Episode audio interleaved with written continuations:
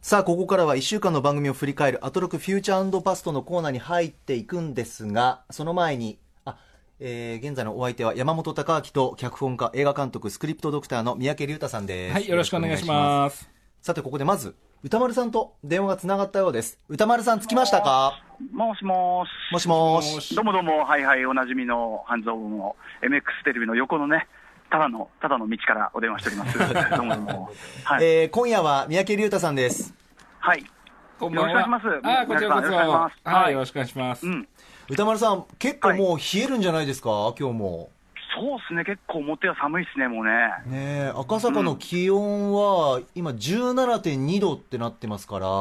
そうね、今ここはその、しかもちょっとあの、公共脇でちょっと風があるんで、ええうん、さらにちょっと寒いですね、もうね。ええうん。風早く建物の中入りたいなっていうのがありまして。あ、本当ですか。私もね、はい早く入ってほしいなとは思っているんですけれども、ええちょっとお話ししましょうか。はい。え、おちょっとお話？いやいや、はいまあねまあ、あの、ちなみに今日ちょっとね、もう、あの、出るのが遅、要はさ、その、山本さんの引き止めと、そのあれで、出るのが遅くなると、この出演時間が遅くなり、ええで、あの、MX に入る、こう、時間がどんどん遅くなっていく。これが分かったわけですね。なので、やっぱりあのーやっぱもう、さっとね、さっとこう、切り捨てて、こう、出る。この感じをもうちょっと徹底させるべきかなっていうのが ええ。あるかなと思いまして。切り捨て？山山本さんももっとこう冷たく切り捨てて出るみたいな、やっぱそれが必要かなっていう、それってあえてすることですか？まあだってほら、ねえあの、ちなみに今聞いてましたけど、あのさすがですよね、あのビビッドまでチェックされてる三宅さん、すごいなって。いうのと、本当でそのほら、一 k さんとさ、ええ。一 k さんのベッドの下りでね、ええ。本当に嫌でみたいなね、やっぱ山本で、やっぱ山本さん、山本さんでこう切り捨てるときはあるわけですよね。いやいやいやいや、切り捨てるにしたって、やっぱり一 k さんですから、あの方、豊田和幸さんという男性ですから、ええ切り捨てるっていうか、そういうことじゃないですか。ご理解をこっちだって男性同士だろうから。そうですけれども。ええあ、歌丸さん、ご覧いただいているんですね、ビビット。ん？あいや、違うんですよ、今、今三宅さんのお話伺って、あー。あのあそうそあの確かによくその IKKO さんとのロケの話されてるじゃないですか、ええ。今度ちゃんとチェックしなきゃなと思って、ああ、現在は見てらっしゃらなくて。そうなんですよ、ちょっとすみません、拝見できてなくて、あ、とんでもないです、とんでもないです。うん。えー嬉しいな。そうなんですよね、あのね、真夏の IKKO さんはきついなんて話もしてましたもんね。もう夏頃もね、いろんなとこ回りましたけれども。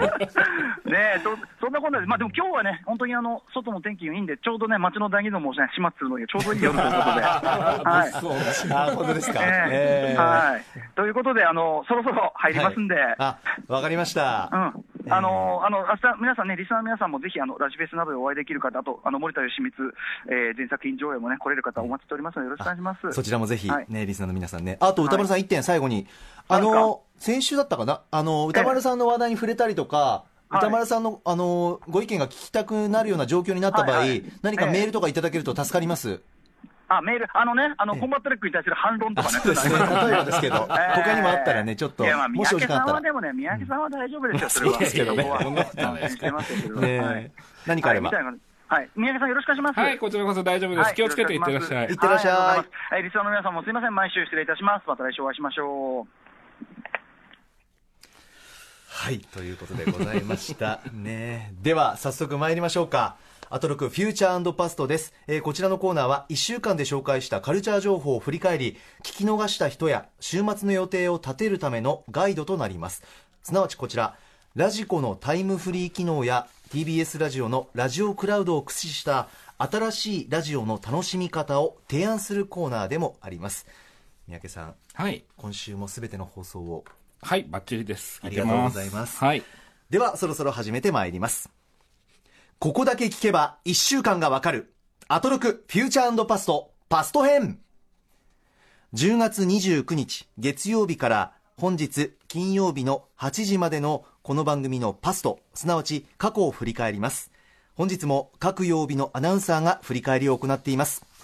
まずは10月29日月曜日。月曜パートナーの熊崎和人です6時台最初のコーナーはホットなカルチャースポットからライブ感たっぷりにお届けをします。カルチャー最新レポート。テクノ法要について現役のお寺の住職朝倉行泉さんに伝えてもらいました。テクノ法要って皆さんご存知でしたか？私全く知らなかったんですけど要するにこのテクノミュージックとお経を組み合わせたものなんだそうですね。これ、法要っていうのも、実は祝い事とかもたくさんあるから、そういった音楽を披露する展開というのは結構多いんだと。まあ、率直にお寺の住職の方って私の思ってる以上にいろいろなことやってるんだなということを教えてもらいました。そして6時台後半のゲストコーナー、カルチャー界の重要参考人をお迎えするカルチャートーク。タレントの佐々木香織さんがご自身も出演する舞台版信長の野望の魅力を紹介してくれました。まあ、信長の野望ですから人気ゲームを舞台化したということになります。ただ、あのゲームをどう舞台に落とし込んでいくのかということが疑問でしょうがなかったんですが、佐々木さんさすがでございます。20分ほどの解説でその疑問がすっきり解消できました。あの戦国武将とあの戦国武将、実際に戦ったらどっちが強いのか続いてはこちら。7時台はスタジオライブや DJ をお届けする音楽コーナーライブダイレクト。月1レギュラーの DJ プロデューサーの豆腐ビーツさんによるリバーミックスでした。8割方川の流れのようにでした。あれだけの名曲ですから非常に印象が強い。その後に流れた豆腐ビーツさんの新曲のリバーが聴いていると川の流れのように聞こえてしまう。そんな不思議な感じになりました。8時台は知らないことを知り短時間で自分が変わる体験をお届けする特集コーナービヨンドザカルチャー。三角締めさんによる映画、旅猫リポート公開タイミング合わせ記念、歌丸よ、お前はまだ本当のキャットファイトを知らない特集をお送りしました。私、熊崎、キャットファイトの実況をしました。しかし、このキャットファイトっていうのは、あの、女子と女子が戦うあれではなくて、猫が戦うキャットファイト。まさかサラリーマン人生で私、猫の実況をするとは思ってもみなかったにゃー。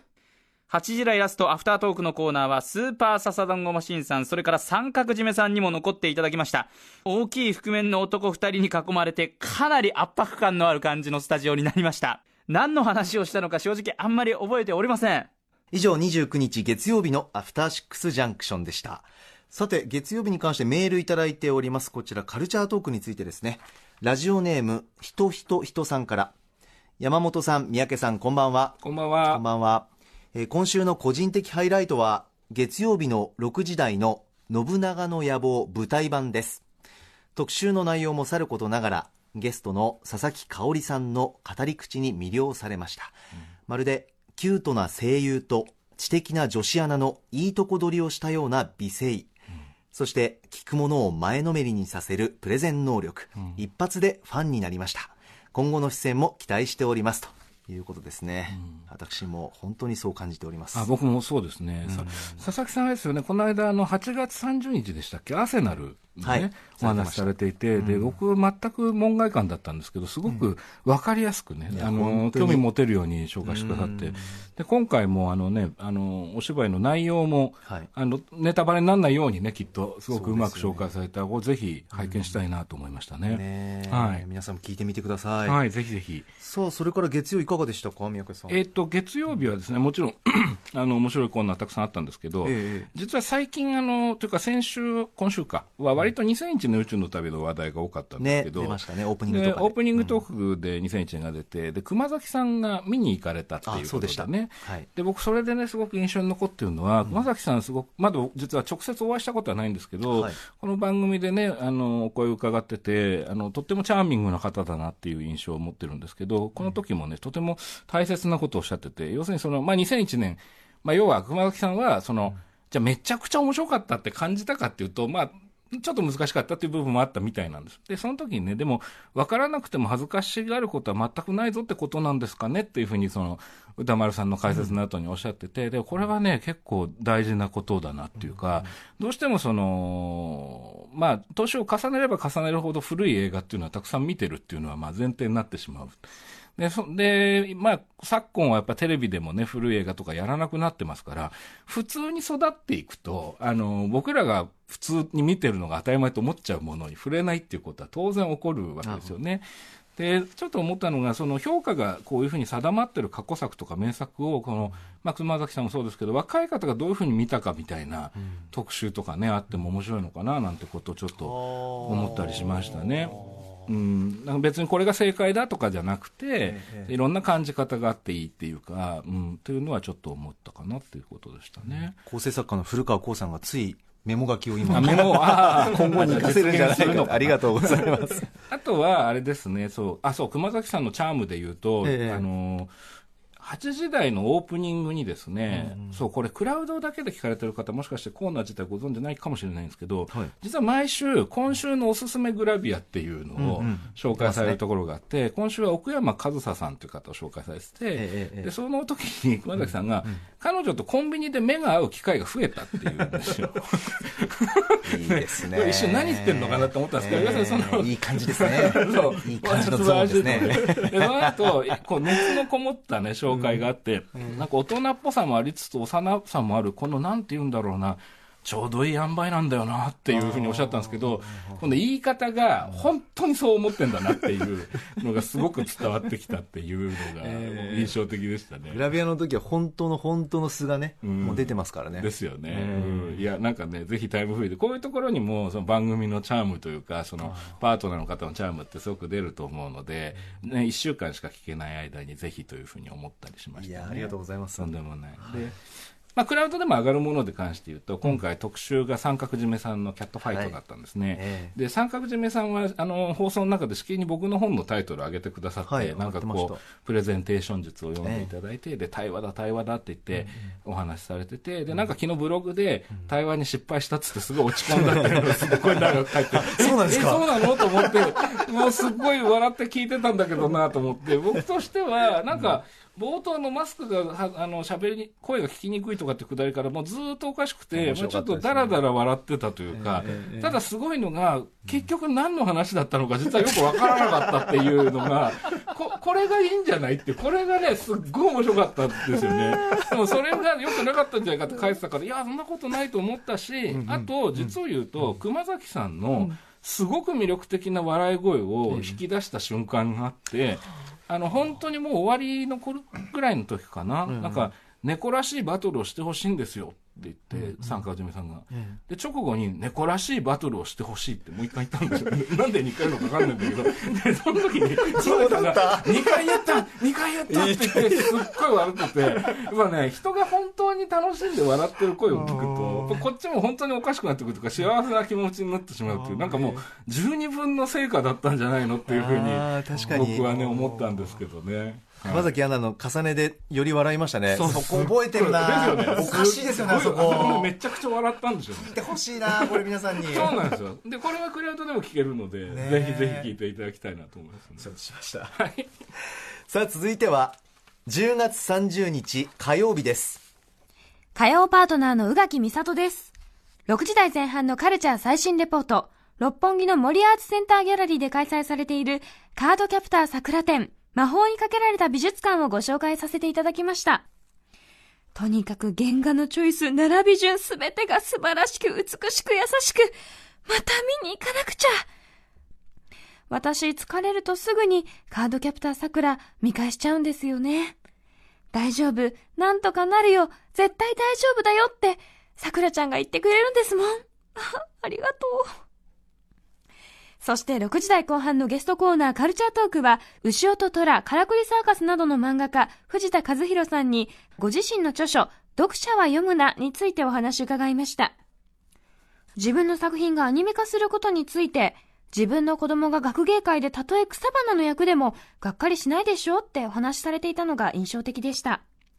作品の話をするときも、藤田さんの元アシスタントの皆さんの話をするときも、本当に愛に満ち溢れていた。なんて優しくて深い方なんだろう。理想の上司、理想の親だな。続いてはこちら。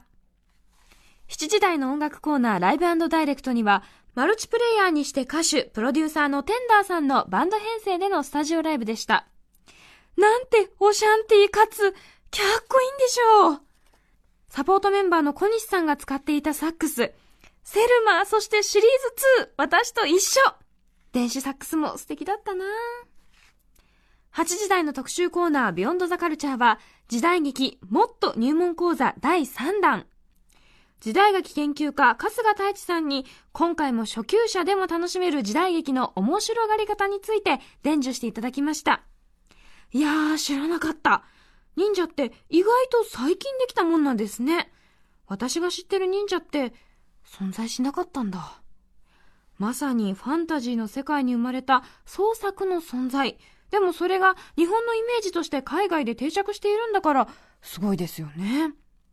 宇垣は凄まじい力を秘めながらも、権力の裏で駒として使われて死にゆく、あの忍者が背負ってる悲哀が好きです。8時台最後は島尾真帆さんの登場。アンケート、私も答えましたよ。いよいよ今週末、楽しみだな。以上、30日火曜日でした。えー、こちらメールいただいております、ビヨンドザカルチャーに関してですね。ラジオネーム、シルバースター、スター、スターアローンさんから、火曜日の春日太一さんの時代劇特集が一番聞き応えがありました。せっかく春日さんが、忍者映画のくのいちは、007映画におけるボンドガールであるという結論に持っていこうとしているのに、途中で歌丸さんが、ジェーム・ボンドが、と口走り、フライングするところでは大爆笑しました。なんかそんなくだりも、ね、ありましたけどね。ビヨンド・ザ・カルチャーに関しては、ね、春日さんのあの、まあ、時代劇のねこう連続してやられている特集の今回は忍者編ということだったんですけど、ええ、いやこれすごくて、はい、あの僕実はその今回の春日さんの放送を全部文字起こししてみたんですよ、はい、でそしたらもうそれだけで年表になってるんですね完全に。文字起こし。そうですね、はい、あのあもう完全に文字を起こしたんですけどすべてをですか？はい。言葉の？はいそうです。え？わかんないですけど、狂気？狂気。新たな最高三宅さん、そんなことスタッフでもしたこと古川さんないですよね？いや、そうね。そう、確かに。いや、いつもやってるわけじゃないんですよ。なぜ、なぜいやいや、今回の春日さんの狙いって、多分、もう歴史をとにかく、もう、わーっとこう短時間の中でどれだけ伝えられるかっていう。で、そこに、あの、意見とかっていうよりも、とにかく情報に今回特化してらっしゃって、特に前半、中半。そうでしょうで、そこに何がこもってるのかなっていうのを知りたくなって起こしてみたんです。そしたら、これはすごくて、あの、あまりその表の映画史で語られない、その一つの、まあ、ジャンルじゃないんですよね。ジャンルをまたいでるキャラクターの、こう一つの年表になっていくというか、でね、あの、それはね、こう、日本がどういうふうに変わっていったかとか、海外はその頃どうだったかってことを同時に考えることができる、ものすごく重要な年表になったんですね、書き起こしたら。ななので、皆さんも起こした方がいいと言いたいんじゃなくて、あのここれはあの何度も何度も聞けるタイプの講義に今回なってると思うので、そこ、春日さん、本当さすがなので、あのぜひ聞いていただきたい。で、しかも別にただ情報じゃなくて、やっぱ明確なご意見も入っていて、うん、決定的だったのが、やっぱ2000年代に入ってから、その PV の監督たちが忍者ものを作るようになったと。で、ここで忍者のリブートがもしうまくいってたら、マーベルのような存在になってたんじゃないかと。で、あの、実は春日さんがずっとおっしゃってる時代劇っていうのはもっと自由な舞台なんだっていう理想、そこに残念ながら追いつけなかった悔しいっていうような話が出てきて、うん、これはね、あの、忍者が世界に通用するコンテンツだっていうことも含めて、うん、あの、非常に興味深い、えー、お話だったなと思いましたね。ねまあ、そもそも忍者とは始まりは、まあ、うん、からも興味深かったですね。そうなんですよね。あ、そうだったんですねっていうね。そうなんですね。多くの方が思ってるイメージっていうのが、まあ、どんどんひっくり返っていくし、逆に言うとそのイメージがどう作られていったのかっていうのが、うんはい、まあ、わかる。逆に戻っていくような、ね、感じが面白かったですね。聞いてほしいと思います。はい。はい、で他で言うと、あのー、まあ、火曜日、宇垣さんがパートナーですよね、えでその宇垣さんその、カルチャー最新レポートで、カードキャプター桜展、うん、魔法にかけられた美術館、これをその普通はね、その美術館の方が紹介したりするんですけど、宇垣さんがあの自らプレゼンテーションを行って、はい、でやっぱ本当にお好きだっていうのはすごく伝わってきて、あの残念ながら単語の一個一個まではちょっと僕、分からなかったんですけど、えでもその思いがそれを補填してるというか、なので、ぜひ本当はこの展覧会行きたいなって思って。たのと、ええ、その流れでカルチャートークがですね、うん、その牛尾と虎で有名な漫画家のあの藤田和弘さんがいらっしゃって、はい、藤田さんのご著書のあの読者読むなえー、という本があってね、これがまあ本当に素晴らしい名著なんですけども、これと関連したお話をされていて、ええ、あの歌丸さんもおっしゃってましたけど、まあ、あの全ての職業人にね、つながってくるような、うん、まあ、マネジメントもそうですし、うん、まあ、教育であったり、サポートであったり、そういうお話をされていて、非常に重要な話をされてるんで、それに対して宇垣さんもものすごく自己開示をして、こう、まあ、ある種の弱みでもあるようなところをね、こうおっしゃったりするっていうような流れがあって、うん、あのね、とってもあの短い時間だったんですけど、濃密な時間だったなと思いましたね。確かに宇垣は本音でねポロッとこう出した部分もありましたね、うん、ありましたね、ね、人とのコミュニケーション、うん、まあ、会話向き合い方に関して、あそこまであもうラジオで本音ポロリね、おっしゃるんだなと。いうね、そうなんですよ。でちょっとおこがましいのかもしれないんですけどその古田さんがそのおっしゃってたことの中には、うん、非常に僕個人的に共鳴するというか、うん。まあ、実は僕はスクリプトドクターっていう仕事をしている時に、うん、あの結構重要視している部分とか対人の部分であるっていうようなのがあったりして、うん、あ面白いな興味深いなって思いました。ねちょっとまたいろいろ火曜日もね聞き応えあるところたくさんありますんで、はい、チェックしてみたいと思います。さあちなみに来週火曜日は三宅さんそうなんです。ご出演してくださるってことで。そうなんです。はい。あの、ね、リュータ2週連続みたいな。リュータ2週連続みたいな。久しぶりに。はい、なんです。それで、はい、あの、ガキさんの、うん、あの、いらっしゃるその火曜日の、えっ、と、はい、8時台ですか、うん、あの、まさにスクリプトークさんの話をさせていただくんですけど、まあ、そういうところもなんか、不思議なご縁だなとタイミング的に感じて、うんうんうん、今日、今週は聞いてましたね。えー、特集的にはどうですか？お菓子の話とか、スクリプトドクターとはみたいなところも。えっ、と、お菓子子の話とは？お菓子のブルボンとか？ブルボンはえブルボンもするの？ついついそれもね。あ、まあ、じゃあブルボン食べながらドクターの話をして、まあ、ぬいぐるみ抱っこしながらみたいな感じですか？忙しいと思う。んですね。入浴剤の風呂に浸かりますみたいなブレブレみたいな来週火曜皆さん楽しみにしていてください、はい、よろしくお願いします、はい、さて続きまして10月31日水曜日です水曜パートナーの日々真央子です。鼻声でごめんなさい。ちょっと鼻、喉を痛めてしまいました。皆さん体調にはお気をつけて。それでは10月31日の放送は、6時台前半のカルチャー最新レポート、今日から5日月曜日まで開催される第5回新千歳空港国際アニメーション映画祭をフェスティバルディレクターの土井信明さんに紹介していただきました。そして6時台後半のカルチャートーク、映画評論家、特殊翻訳家の柳下喜一郎さんが登場。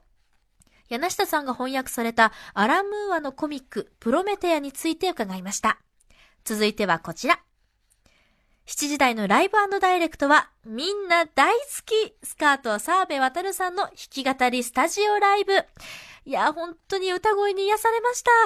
明日からのラジフェスにも出演していただきます。澤部さんのステージは明日3日土曜日10時40分からですよ。そして8時台の特集コーナービヨンドザカルチャーはお菓子研究家福田理香さんとアニメ化ドラマ化されたコミック昭和元禄落語真珠の作者久保田春子先生にボーイズラブの真髄や社会的意義そしておすすめの BL 作品などを解説していただきました。いやー、お話できて本当に嬉しかったです。高木とクマスのおかげで開けたこの扉。あやふやだった気がする思いが言葉にしてお話しできて非常に嬉しかったです。あ、ちなみに、高木とクマスというのは、山本隆明アナウンサーと熊崎アナウンサーのことを指すのではなく、私の中のストーリーにおける主要キャラクターとして表現させていただいております。ちなみに、福田さん曰く、レックさんを救いたいそうです。詳しくはラジコのタイムフリー、もしくはラジオクラウドで聞いてください。ちなみに、来週水曜日、私、日々真央子、夏休みをいただきます。いやー、一回欠席とする、一回欠席するだけでもうすでに置いてかれてる気がする。休みたくないんですが、代役は木曜パートナーのうないりさアナウンサーです。うない先輩、うなぽん先輩、お世話になります。来週は、うない2夜連続。はいということで以上31日水曜日のアフターシックスジャンクションでしたさてメールいただいております、えー、こちらはビヨンドザカルチャーについてですねラジオネーム田中さん、えー、木曜日福田理香さんと久保田春子さんの真面目な BL 特集が良かったです。あ、こちら水曜日ですね。水曜日です。えー、BL という言葉が定着してきた昨今、非オタクの方や公共の電波で BL になぞらえて物事を生やし立てる場面をよく見かけるようになりました、うん、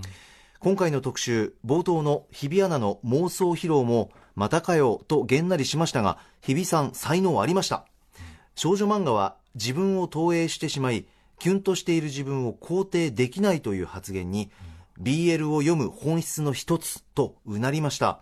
私個人の意見ですが社会的に抑圧された人たちの歴史と BL は密接な関係があると思います。クローゼットな状況で亡くなってきた昨今では楽しむ以外に真摯に語る必要を感じています。福田さんの文脈ぶった切る何を言ってるんだあんた的な発言が最高でした。BL 好き界隈ではよくある光景で頼むから落ち着いてくれと思いました。かっこ笑い。久保田先生のお話を聞けたのも感涙でした。おすすめ本の紹介もくー分かってるという選定でした。BL のごく一部しか触れられなかった特集でしたのでまた改めて特集していただきたいです。ということですね、なるほど。すごく熱量のあるメールですね。そうですね。うん。あの、僕も実はこのコーナー、そもそもすごく楽しみにしてたんですけど、えー、あの、家で聞いていて、うん、あの、もっと聞いてたいなと思うぐらい面白かったですね。ね面白かった。で、その、なんですかね、こう確かにその BL になぞらえていろいろいう風潮があるっていうね、お話ありましたけど、確かにその BL、はい、BL、その単語自体はものすごく耳にすることが多いんですけど、まあ、実際のところはね、その本当にね、ファンの方はあれですけど、あのまあ、僕も、まあ、門外漢なわけですけど、まあ、ちょっとその外側の情報の方が多くて、ファンじゃない人の情報が多くて、どうしてもそこにこうちょっと、なんですかね、あの、偏見だったり、色眼鏡であったりっていうものが、まあ、かけてるつもりはなくてもかかってしまうっていうことは、やっぱりどうしてもあるんですよね。うん、そういう中でお二人が、あの、多少興奮気味ではあったにしても、うん、あの、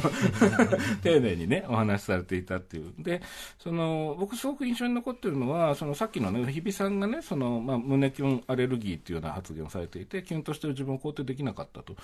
うお話をされた後に、福田さんがおっしゃったんですかね、あの、見守る方が燃える人もいるんだよと、その、世界の中心で恋愛を叫びたい人ばかりじゃないんだっていうようなことをおっしゃって、あ、これは僕はちょっとハッとする、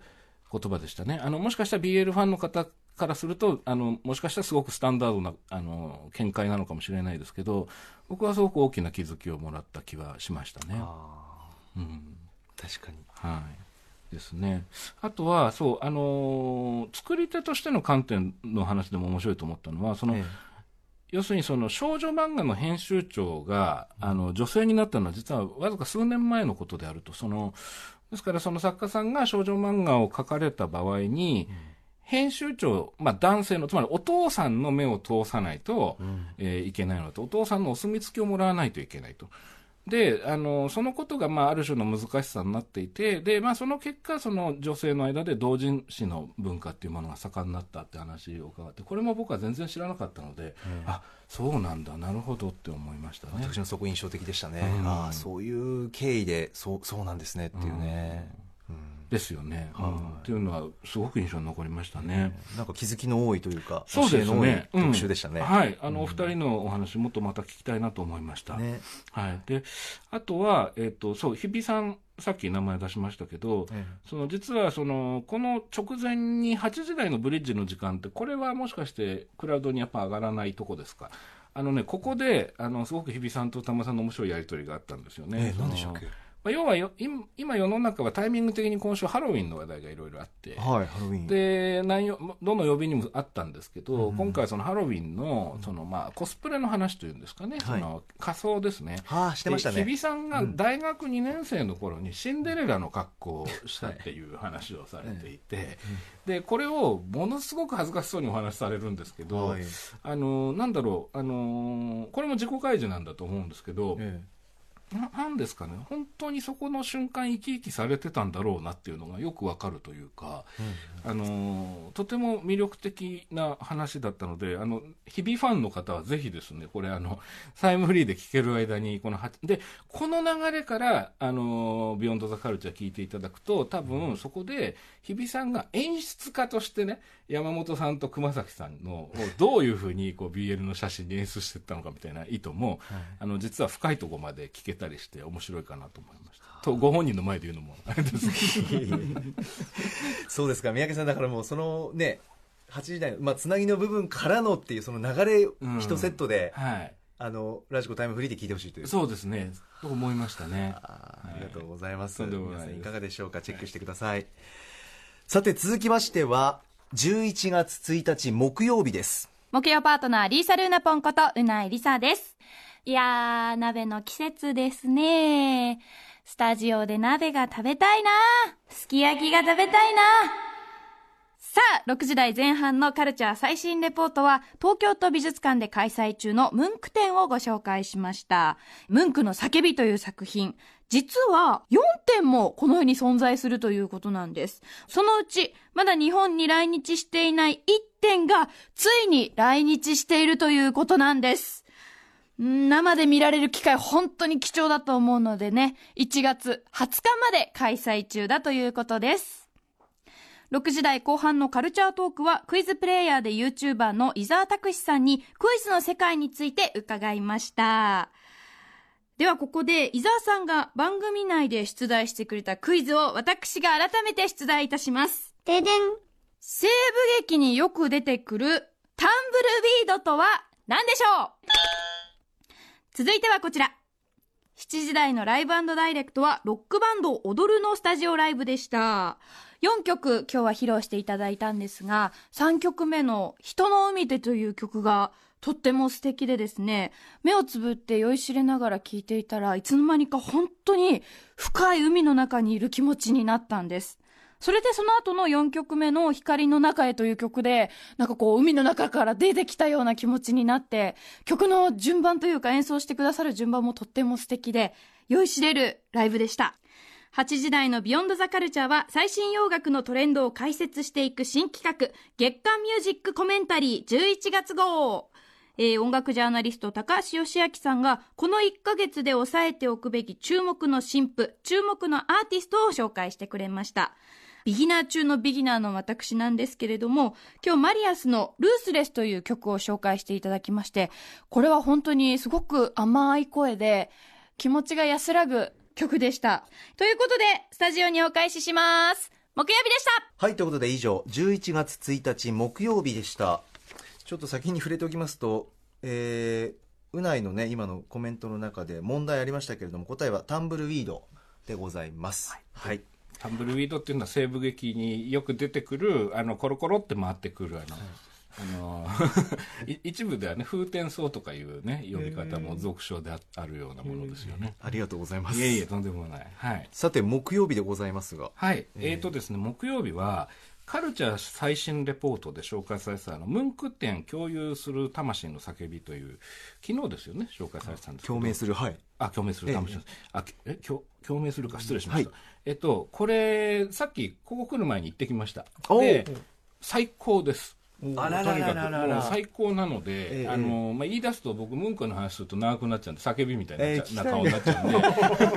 一回置いといて、はい、あの1月ぐらいまでやってるんですかね。1月20日までですね来年の。これぜひあの、うん、本当おすすめですね。あの決して難しい展覧会ってわけでもないですし、といってポップすぎるわけでもなく、あとあのお土産売り場に楽しいグッズがたくさんあるんであの叫びクッションとかね。そういうのもあったりするんで、はい、見てみたいな。で実はね結構これあのタイムフリーでカルチャー最新レポート聞いていただくと、歌丸さんもかなり詳しくムンクのお話されてるんでそうでしたね。あのこれ聞かれてからあの興味持たれたらぜひという、うん、絶対面白いと思います。かなと思います。場所は東京都美術館ですね。はい、上野ですね。チェックしてみてください、はい、おすすめです。さあそして？えっ、とあとはあそうだ。えー快適生活のコーナーですね、あのー、ショッピングダイレクト、ええ、これも、あのクラウドには残らない部分だと思いますけども、あの村井さんが1週間ぶりに出られて、うん、で松茸を今回ね、紹介されてたんですけど、うん、あのー、松茸のサイズがいかに大きいかっていうことをね、その説明するときに、えはい、あの MS インアクションと同じですって言ったんですよ。でわかんないじゃないですか、これ、はい、で、これは、要するに、バンダイから出てる、あの、塗装済みのガンダムのアクションフィギュアのシリーズのことなんですけど、あの、わかるかっていうのがまず一つと。で、聞いてないな、僕、ここ。そんなことあったんですね。その後に、あの、その松茸がどこの松茸かって話になった時に、中国四川省のシャングリラ高原って言った直後に、あの、ご自分で類推しちゃったんでしょうね。こう、シャングリラと聞くとダブルゼータ世代の自分は大喜びしちゃうんですがって言ったんですけど、これもう、もはやボケかどうかもわかんなくて、完全にそのまま流れたんですけど、これ一応補足しとくと、あの、ガンダムっていろんなスペースコロニーが出てくるんですけど、その中の,、あの集合体であのサイド7あ、サイド1っていうのがあって、まあ、そこに一番古いシャングリラって呼ばれてるコロニーがあって、まあ、ダブルゼータの主人公が住んでたって話なんですけど、まあいいんですけど、それは。まあいいんですけど、僕、いや、結構面白かったのが、これって、あの、なんか一つの流れになりつつあると勝手に思ってるのは、実はレックさんが、時々、あの、ガンダムを例えにして、あ、あります。る時があるんですよ。あります、あります。例えば、宇垣さんがなんで怖いかっていうと、そのハマンカーンと同じだって言ってみたり、あとアクシズ押し返す時のあの感じですとか急に言うんだけど、はい、あの、基本的にあの、通じない人の前で、あの、ボケても突っ込みって出ないっていうのってあると思うんですけど、これ多分あと一人ぐらいやると、天丼になってくんじゃないかなっていう、それでこう、ある種のこう、公式なギャグとして機能し始めるんじゃないかみたいなことをちょっと思って、あの、るっていうね。話です。で、ここのくだりこんなに語ってくださいますか？すいません。ありがとうございます。すいません。いえいえいえもう本当、基本的には先ほどうなぎさんが紹介されてた通りで、もう全部必聴なんですよ。もう全部必聴なんですけど、クラウドにね、残らないやつはやっぱりね、こう、あの、なかなかね。美味しい、こう、実はここ美味しい味噌ですよっていうそう、という話ができたらなということで、吉明さんのももちろん最高です。あ、で、吉明さんのは残るけど、音源が残らないので、これは、あの絶対にクラウドであじゃないやあのラジコンタイムフリーで聞いていただいた方がいいかなと思います。そうですよね。はい、はい、ありがとうございます。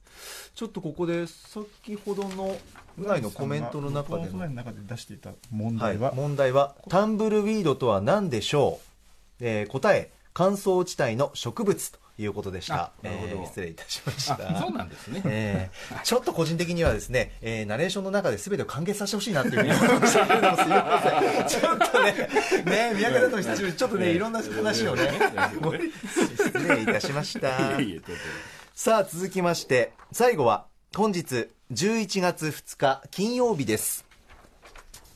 金曜日のパートナーは私 TBS 山本貴明です。えー、カルチャー最新レポート今日は11月4日日曜日にベルサール神保町アネックスで開催される情報系同人誌の展示即売会面白同人誌バザール6を紹介しました。そして6時台後半は歌丸さんの映画評論コーナームービーウォッチメン。今夜扱ったのはブルース・ウィルスが街のダニどもを全員死刑に処すデス・ウィッシュです。続いてはこちらです。7時台ライブダイレクトは今夜はドラマ「逃げるは恥だが役に立つ」のオープニングテーマでもおなじみ。歌とアコーディオンの姉妹ユニットチャランポランタンのスタジオライブ。そして現在は脚本家映画監督スクリプトドクターの三宅龍太さんを招いて今週のアフターシックスジャンクション振り返り企画をお届け中です。以上2日金曜日のアフターシックスジャンクションでした。さて三宅さん本日は？はい、えっ、ー、と、うん、デスウィッシュ、えっ、ー、と、ムービーウォッチメンで取り上げられてましたね。はい、で、あのー、さっき、あのレンタルビデオ歌屋さんが、はい、あの山本さんに何本か続編を、歌屋さん。歌屋さん丸さんがね、はい、あのねということで、あのシリーズがあるんですけど、あの今回のはちょっと独特のリメイクだったかなっていう感じがしたんですけどでも面白かったんですけど、なんかこう1と2を足して3で割ったような、あの印象があったんですね、その5本全部見てる身からすると。そうなんですね、はい、で一番そのこれから1作目ね、山さん、ぜひご覧になっていただきたいなと思ってるんですけど、僕も、はい、あの今回のリメイクはこうこう人生の中でこう因果がほつれてしまった人が、もう一回因果を結び直す話だったと思うんですけど、はい、あの1作目というか、元のやつっていうのは、その因果っていうものを見出せなくなった人の。ちょっと悲劇でもあったかなっていう気がして、あのいわゆるその最近のアクション映画みたいなものを求めてしまうとなかなかチャームが見出しにくくなっちゃうかもしれないんですけどそこが、あの一番個性として際立ってる部分かなっていう気がするのであのぜひぜひというふうに、えー、思ったりしましたです。はい、とんでもない。あとはそうですね、うん、えっ、ー、といろいろあるんですけど、えー、えー、あそうそうそう、えっ、ー、とね、うん、俺は名探偵コナンの中で、はい、あのうないさんと、終わりと、のとこですね、うないさんと歌丸さんの、はい、あの、本当に無意味なですね、あの、え、あの、あ、失礼、ごめんなさい。あ木曜日ですね、はい、会話があって、さっき言い忘れちゃったんですけど、えー、あの、それがね、タイムフリーで聞き応えがあるなっていうのを言い忘れちゃったんですけど、えー、要はね、なんでこんなこと今言ってるかというと、はい、あの、さっきからずっとあの、クラウドでね、あの、上がらないものについてお勧めしてるんですけど、はい、せっかくなんで天丼でガンダムに例えて言うとですね、えー、あの、ガルマが死んだ後に、の、イセリナ恋の後が、劇場版だとなかったことになってる感じに近いというかですね、これ分かりづらいですね。あの、非常に分かりづらいと思うんですけど。だから、なんか、じわじわくる。んですか僕は分かりますけどって声がサブから入ってますけど、要するにね、カットされてしまう部分も含めて、やっぱりこの番組の魅力だと思うので、あの、お時間おの方はぜひ、投資でね、聞いていただくと、やっぱりね、すごくいいかななんて思って、そんな話をさせていただきます。ありがとうございます。あと、付け足しで7時台のライブダイレクト、今日ね、先ほど振り返りましたが、笑い声がね、歌丸さんと、ね、私、山本の入っていたと思うんですけど、あれも演奏中にですね、チャランポランタンの、まあ、ももさんがですね、マイクを片手にですね、山本に接近して、歌手になぞらえて、あなたととか、それから歌丸さんのところに最終的に行って、やっぱりあなたと、ぬいぐるみ持たせたりとか、ああいうこといろいろあったので、えー、肩も持って、えー、なので、詳しくは番組のインスタグラムのね、方に写真アップされますので、様子をチェックしてみてください。すっごい面白かったですね。本日振り返りで紹介した各コーナー、ラジコのタイムフリー機能、TBS ラジオのラジオクラウドでお楽しみいただけます。以上、ここまでパスト編でした。この後は来週1週間の予告、フューチャー編です。ではここから来週1週間のアフターシックスジャンクションの予定一気にお知らせします。三宅さんにも手伝っていただきます。まずは11月5日月曜日。6時台のカルチャートーク。来週1週間は投資企画です。アトロク秋の推薦図書特集。月曜日は書評家で翻訳家の大森のぞみさんに推薦 SF 図書を紹介いただきます。7時台のライブコーナーは秋葉原の老舗メイドカフェからやってくるポップユニットアットセブンティーン。8時台の特集は1968年のビートルズ特集ノーナリーブスの西寺郷太さんに語っていただきます。続いて6日火曜日。6時台の推薦図書コーナーは、えー、あ火曜日の推薦人ですね、はい、は、えー、声優歌手エッセイストの池澤春菜さん、うん、7時台にはガールズバンドサイレントサイレンのスタジオライブ。8時台の特集は改めてスクリプトドクター三宅龍太があこれ私ですけども。じっくり話をしにやってくる特集ということです。よろしくお願いします。ご期待ください。7日水曜日です。6時台の推薦図書コーナー。水曜日の推薦人はラッパープロデューサーのパンピーさんおすすめのアメコミを紹介していただきます。7時台はシティポップ芸人ポセイドン石川さんのスタジオライブ。8時台はエアガンシューティングについてエアガンシューティング競技者で YouTuber のマック酒井さんに語っていただきます。ちなみに日比アナウンサーは夏休みで代役うないアナウンサーが登場です。8日木曜日6時台木曜の推薦図書は人気ブロガー伊藤壮さんが担当。おすすめの海外文学をご紹介いただきます7時台は M フローの司令塔 Taku 高橋さんが登場8時台の特集はゲームレッド・デッド・リデンプション2の映画的演出について、ライターの多田遠志さんに伺います。そして9日金曜日、6時台は宇多丸さんの最新映画評。えこちら、バッドジーニアス、危険な天才たちを評論します。7時台はシンガー、折坂悠太さんのスタジオライブ。そして特集コーナーは今週と同じく、1週間の番組を振り返ります。アトロクフューチャーパストを映像コレクターのコンバット REC さんとベテラン放送作家、妹尾匡夫さんとともにお送りします。さあ、ということで、振り返り企画をお届けしましたが、紹介した内容、皆さん、ラジコのタイムフリー機能、それから TBS ラジオのラジオクラウドでもお楽しみいただけます。以上、ここまで、アトロクフューチャーパスト、フューチャー編でした。after 66 junction.